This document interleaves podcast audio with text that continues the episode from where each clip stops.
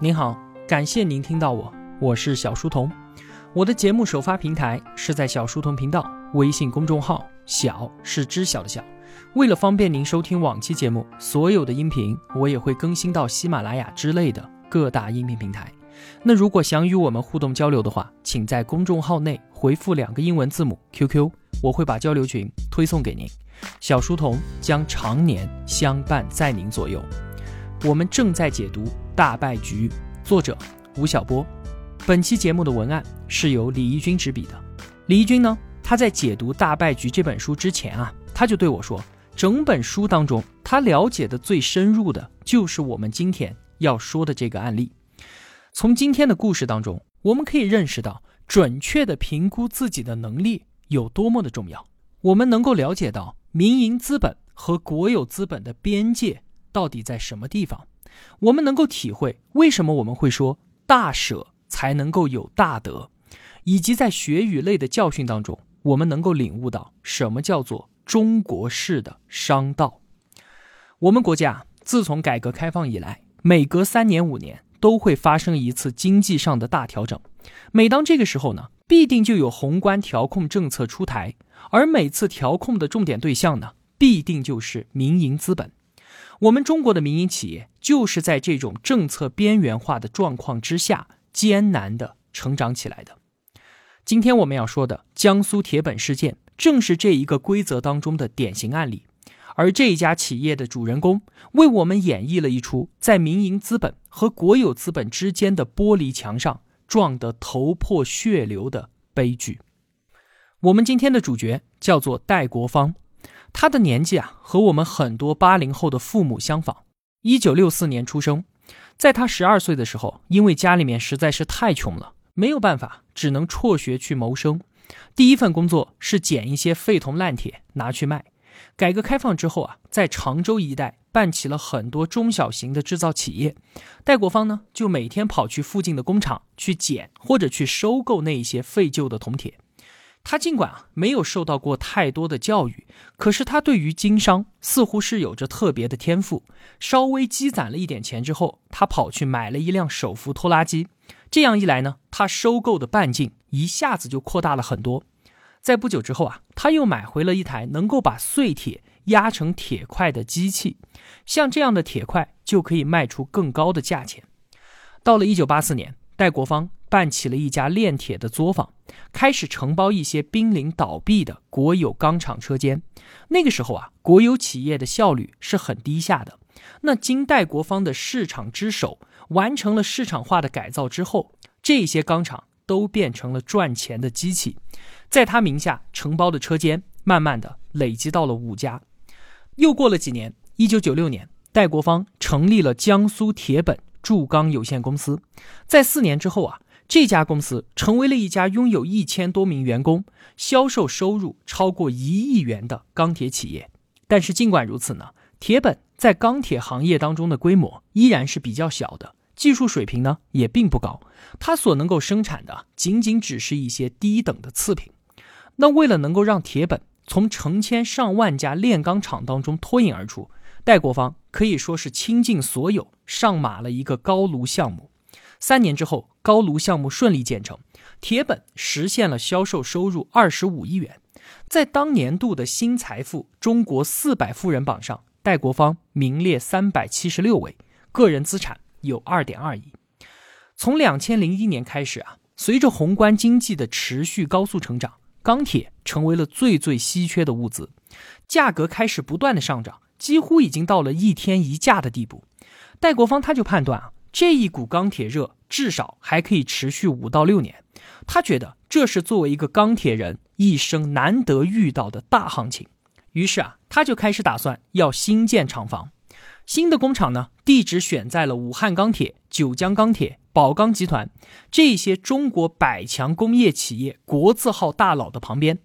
铁本的新建计划得到了常州市政府的大力支持。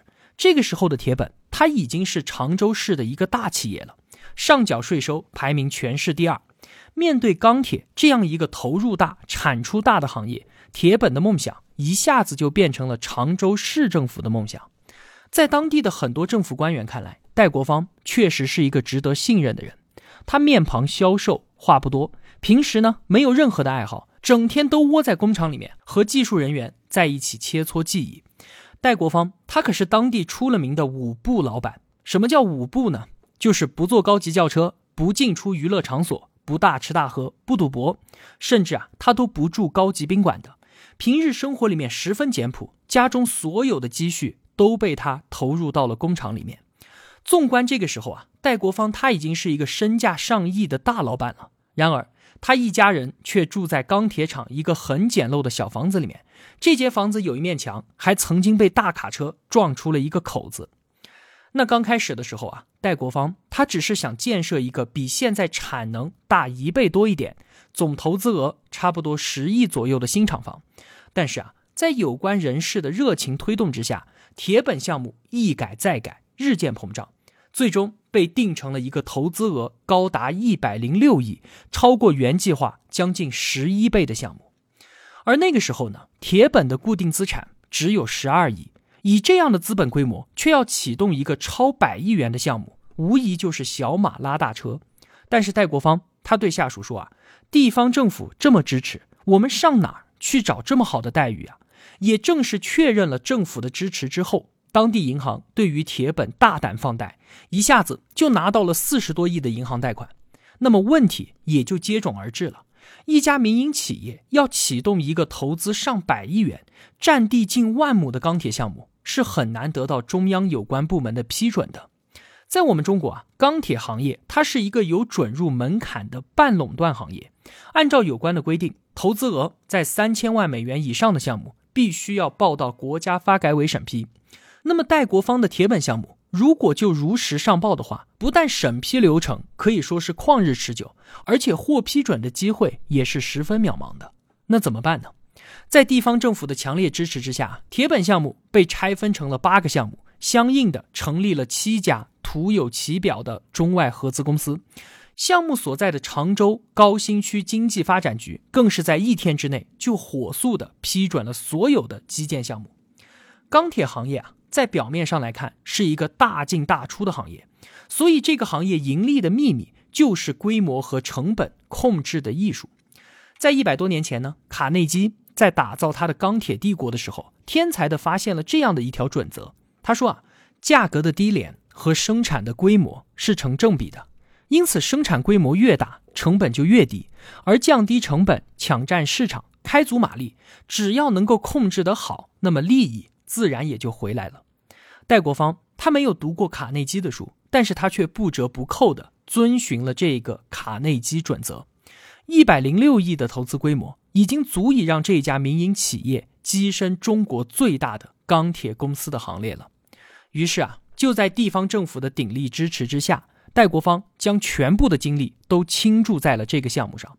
他聘用了很多顶级的钢铁专家参与论证和定位，技术上呢，采用了全国最先进的设备。最后再加上民营企业天生具备的成本优势，让几乎所有人对于这个项目都抱以了乐观的态度。而戴国芳本人呢，更是自信心爆棚。他对前来采访的媒体记者说：“啊，铁本要在三年之内超过宝钢，五年之内追上浦项。我们要知道啊，宝钢和浦项分别是中国和韩国最大的两家钢铁厂，宝钢排行全球第五，浦项排行全球第三。当戴国芳豪言要超宝钢、追浦项的时候，他的身边啊，其实已经弥漫开了一场大雾。”市局如棋，变幻无常。而不管戴国芳他自己的企业有多大，对于整体经济环境来说，铁本他永远只是一枚只顾自己埋头向前冲的棋子罢了。对于中国所有的企业家而言，政治到底是什么呢？这始终是一个问题。在这个群体当中，我们看到了太多热情过度的人、视而不见的人、公然对抗的人和茫然无知的人。而一直到最后，因为这个锒铛入狱，只有小学学历的民营钢铁大王戴国芳都没有搞清楚这个问题，或者说他甚至从来都没有问过自己这个问题的答案到底是什么。他的一句超过宝钢，在一些人听来就别有一番滋味在心头了。为什么这么说呢？钢铁对于一个现代化的国家来说啊，曾经意味着一切。工业革命之后，一个国家钢铁的生产能力几乎就是一个国家国力的象征物。苏联的领导人斯大林，他曾经提出过“钢铁就是一切”的口号，而毛主席也曾经提出过“以钢为纲”的国家战略。一九九二年，中国的钢铁产量首次超过美国，跃居全球第一。二零零一年之后，随着中国的工业化和城镇化进程的加快，进一步的就造成了钢材全面紧缺的状况。大型的国有钢铁公司纷纷都宣布投入巨额资金开建新项目，而地方的中小钢铁厂呢，则更是像雨后春笋一般的纷纷冒了出来。我们之前在解读《激荡三十年》的时候，曾经为大家梳理过背景的脉络，在一九九八年之前。国家针对国有企业的改革思路是抓大放小，国有企业从躺在政府怀抱中的状态，改为你注册我登记，你赚钱我收税，你发财我高兴，你违法我查处，你破产我同情。我们国家为了能够抓好所谓的大，就找来了一个学习标杆，就是韩国大宇集团，形成了重点扶持宝钢、海尔、江南造船、华北制药、北大方正，还有长虹。这六家企业力争让他们进入世界五百强，那放小就是将所有在襁褓当中嗷嗷待哺的国有小企业彻底的放开，这就是中国改革开放以来的第一波国退民进。局势的转移发生在一九九七年亚洲金融危机的时候，一个叫做索罗斯的美国金融家携他的量子基金来到亚洲，先后狙击了泰国、菲律宾、马来西亚、印尼。然后是韩国，在这场狙击战当中啊，韩国大宇集团轰然倒地，这就彻底的击碎了我们对于日韩财团性企业的膜拜，决策层开始重新思考国有企业的改革道路。于是啊，一种全新的叫做国退民进的战略，在这个时候就出现了。这第二波国退民进的战略基本思路是这样的：国有资产从完全竞争型领域当中退出。我打不过你们，我不打了还不行吗？我全面撤退，那退到哪里去呢？退到上游的能源型和资源型领域，形成强势的垄断格局。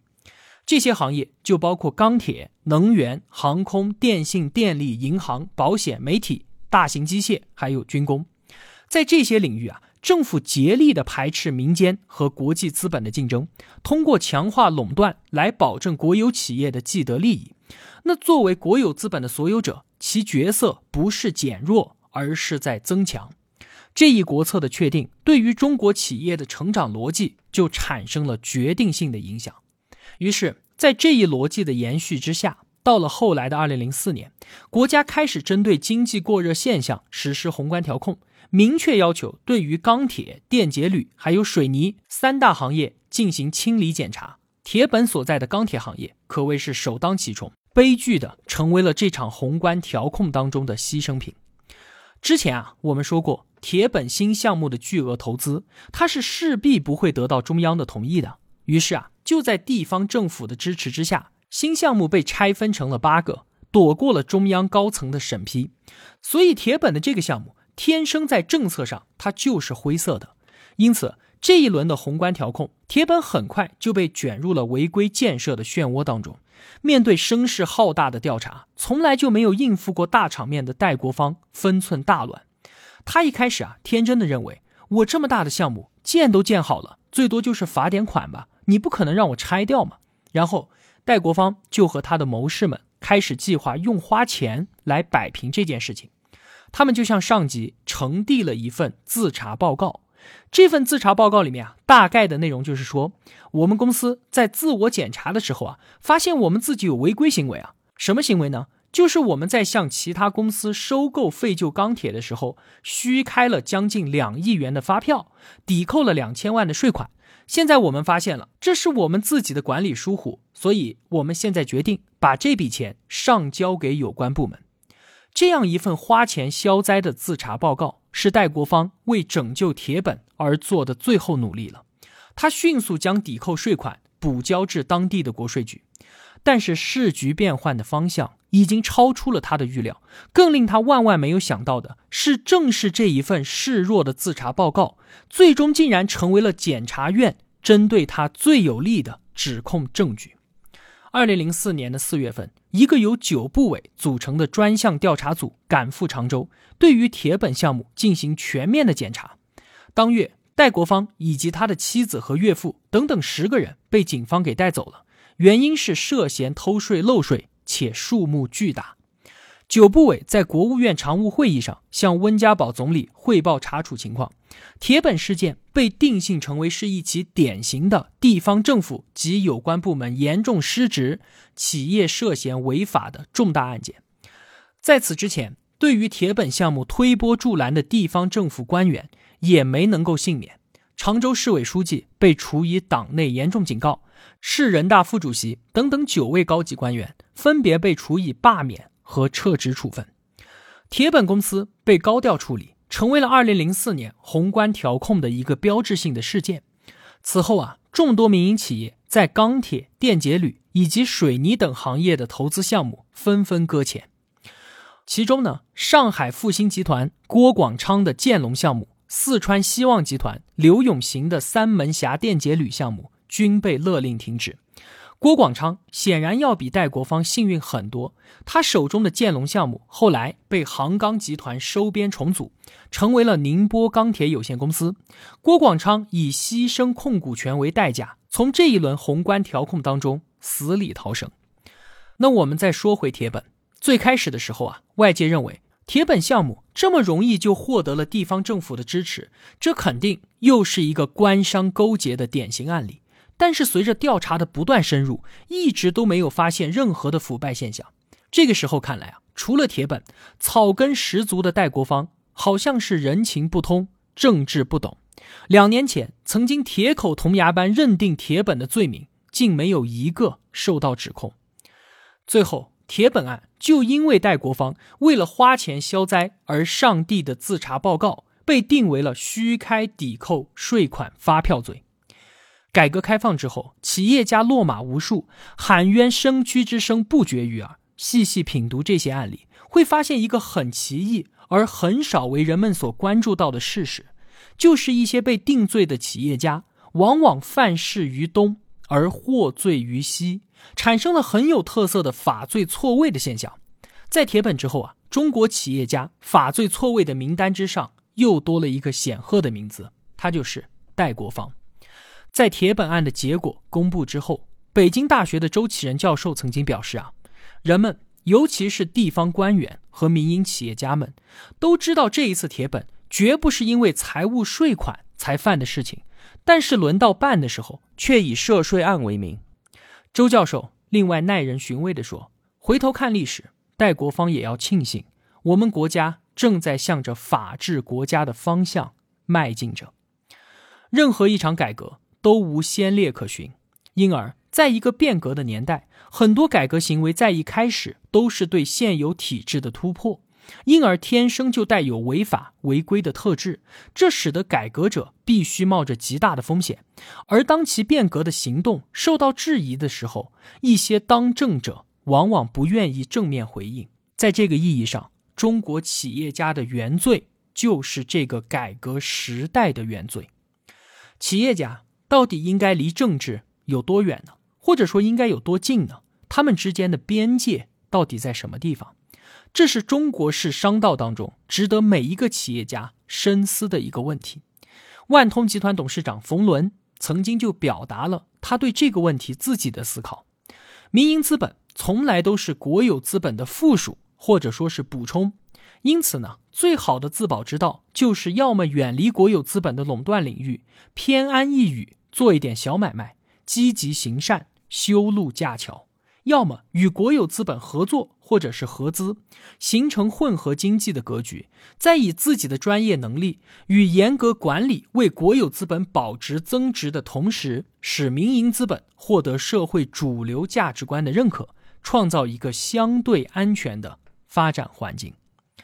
今后啊。随着和谐社会的建立和发展，民营资本将以数量多、规模小、就业广、人数多为特征，其生存空间将被局限在与国有资本绝无冲突，或者是国有资本主动退让出去的领域。面对国有资本，民营资本只有始终坚持合作，而不竞争，补充而不代替，附属而不僭越的立场，才能够进退自如，持续发展。历史确实可以回头看，但是戴国芳却再也走不回去了。对于企业家来说，成功的结局会有很多种，而失败的下场永远只有一个。戴国芳锒铛入狱，铁本死去，一个钢铁梦想在飘摇迷离的江南烟雨之中，最终化成了一道浓烈而哀怨的雾气。好了，今天的节目就是这样了。如果我的付出对您有帮助的话，也希望您愿意帮助我。一个人能够走多远，关键在于与谁同行。我用跨越山海的一路相伴，希望得到您用金钱的称赞。我是小书童，我在小书童频道与您不见不散。